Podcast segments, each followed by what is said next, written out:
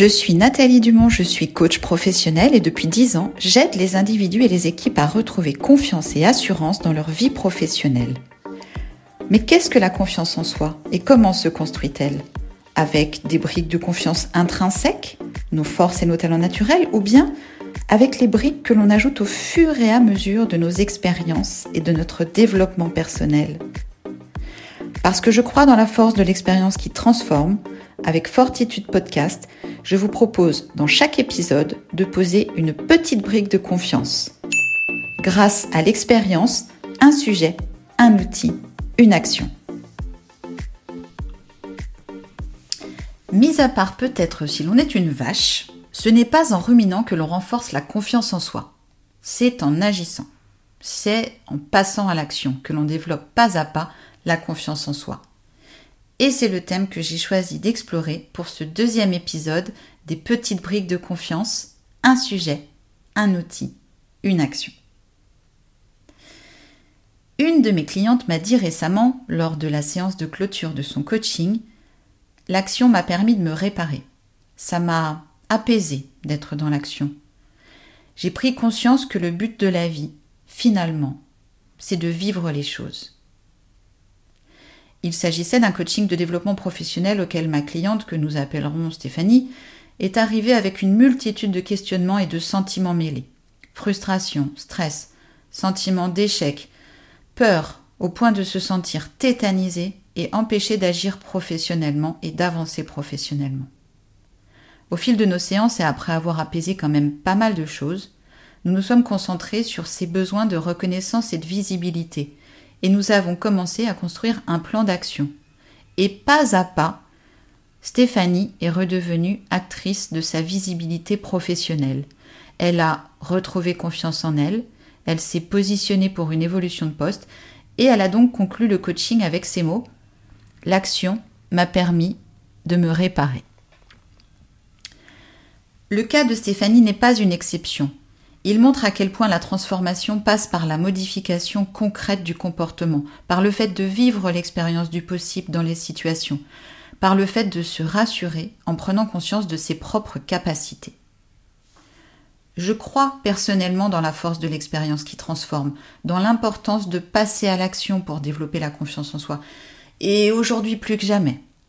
Pourquoi? D'abord pour des raisons liées à nos modes de vie qui favorisent clairement la passivité. D'après l'OMS, la sédentarité est aujourd'hui la quatrième cause de décès prématuré.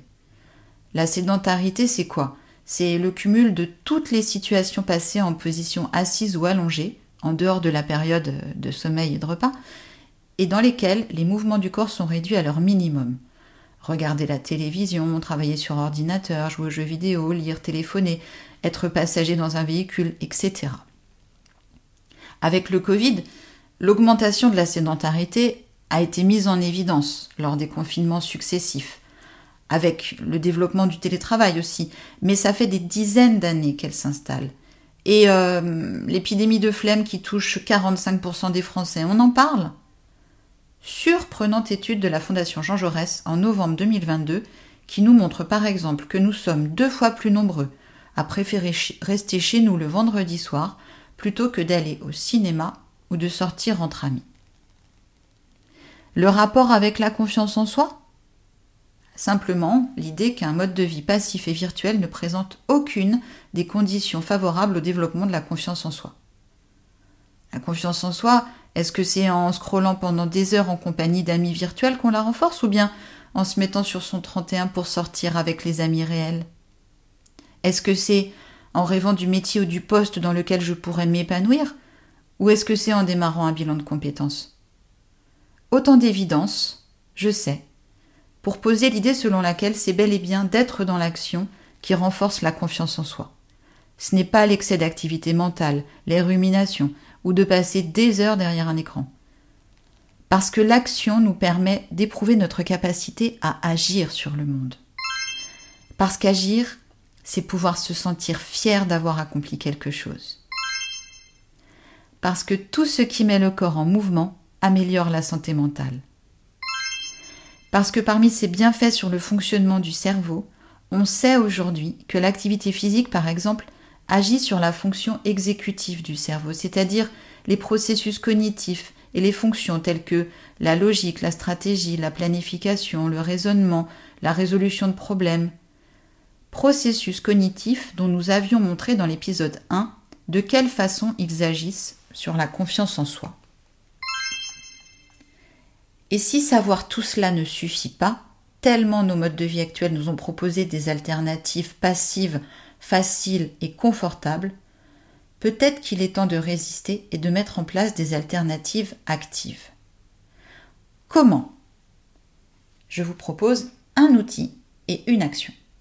Un outil Prendre conscience de son potentiel d'action. Une action Augmenter son temps d'activité. Prendre conscience de son potentiel d'action, de son potentiel d'activité, c'est d'abord prendre conscience de son inactivité. Considérons l'inactivité comme le temps d'éveil passé assis ou allongé sans autre activité physique. En additionnant le temps passé assis à travailler, dans les transports et derrière tous les types d'écrans sans autre activité physique, combien d'heures cela représente pour vous chaque jour?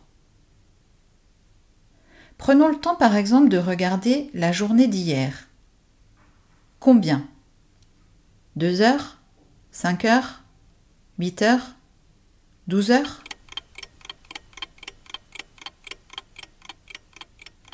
Toutes ces heures cumulées représentent votre temps d'inactivité. Alors, ça pique un peu? Tant mieux, car tout changement durable commence par une prise de conscience.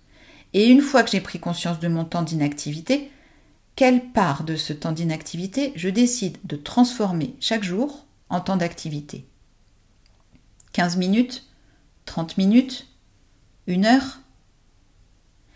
Et là, je la sens venir. Je la sens venir l'objection. Je n'ai pas le temps de faire du sport, d'aller marcher, de faire du yoga, du footing, des abdos. Je n'ai pas le temps. Oui, mais vous voulez améliorer votre confiance en vous ou pas? Alors, on se bouge Si je veux améliorer ma confiance en moi, il n'y a pas de recette miracle, je dois changer quelque chose. Alors une action. Augmenter son temps d'activité.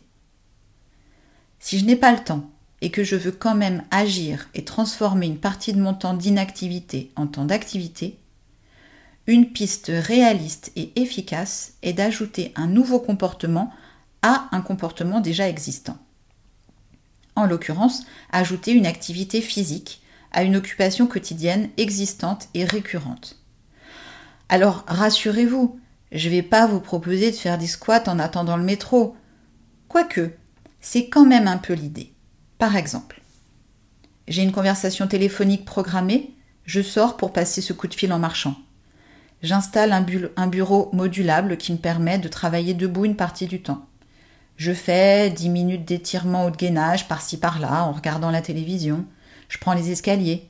Je dois faire un point avec un collègue. Je lui propose de le faire en marchant. Ou encore je danse. Pourquoi pas? Je danse dès que j'en ai l'occasion. Dans tous les cas, je choisis une action qui engage le corps. Parce que, s'agissant d'une activité physique, sportive ou artistique, dès lors qu'elle engage le corps, elle permet une transformation qui, parce qu'elle passe par le corps justement, offre des bienfaits physiques, évidemment, mais aussi émotionnels et psychologiques qui permettront que ces nouvelles habitudes s'inscrivent durablement dans le temps, qui permettront que la motivation à l'origine de ces nouvelles habitudes passe d'une motivation de nature incitative, faire quelque chose parce que je souhaite obtenir un résultat, ici c'est passer à l'action pour avoir plus confiance en moi, à une motivation de nature intrinsèque, faire quelque chose parce que j'aime le faire, passer à l'action parce que je sens que ça me fait du bien.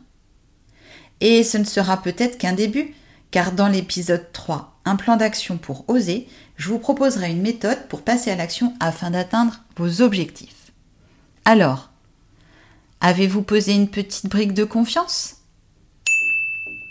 Ah oui, et au fait, pendant que vous écoutiez ce podcast, vous étiez assis ou bien...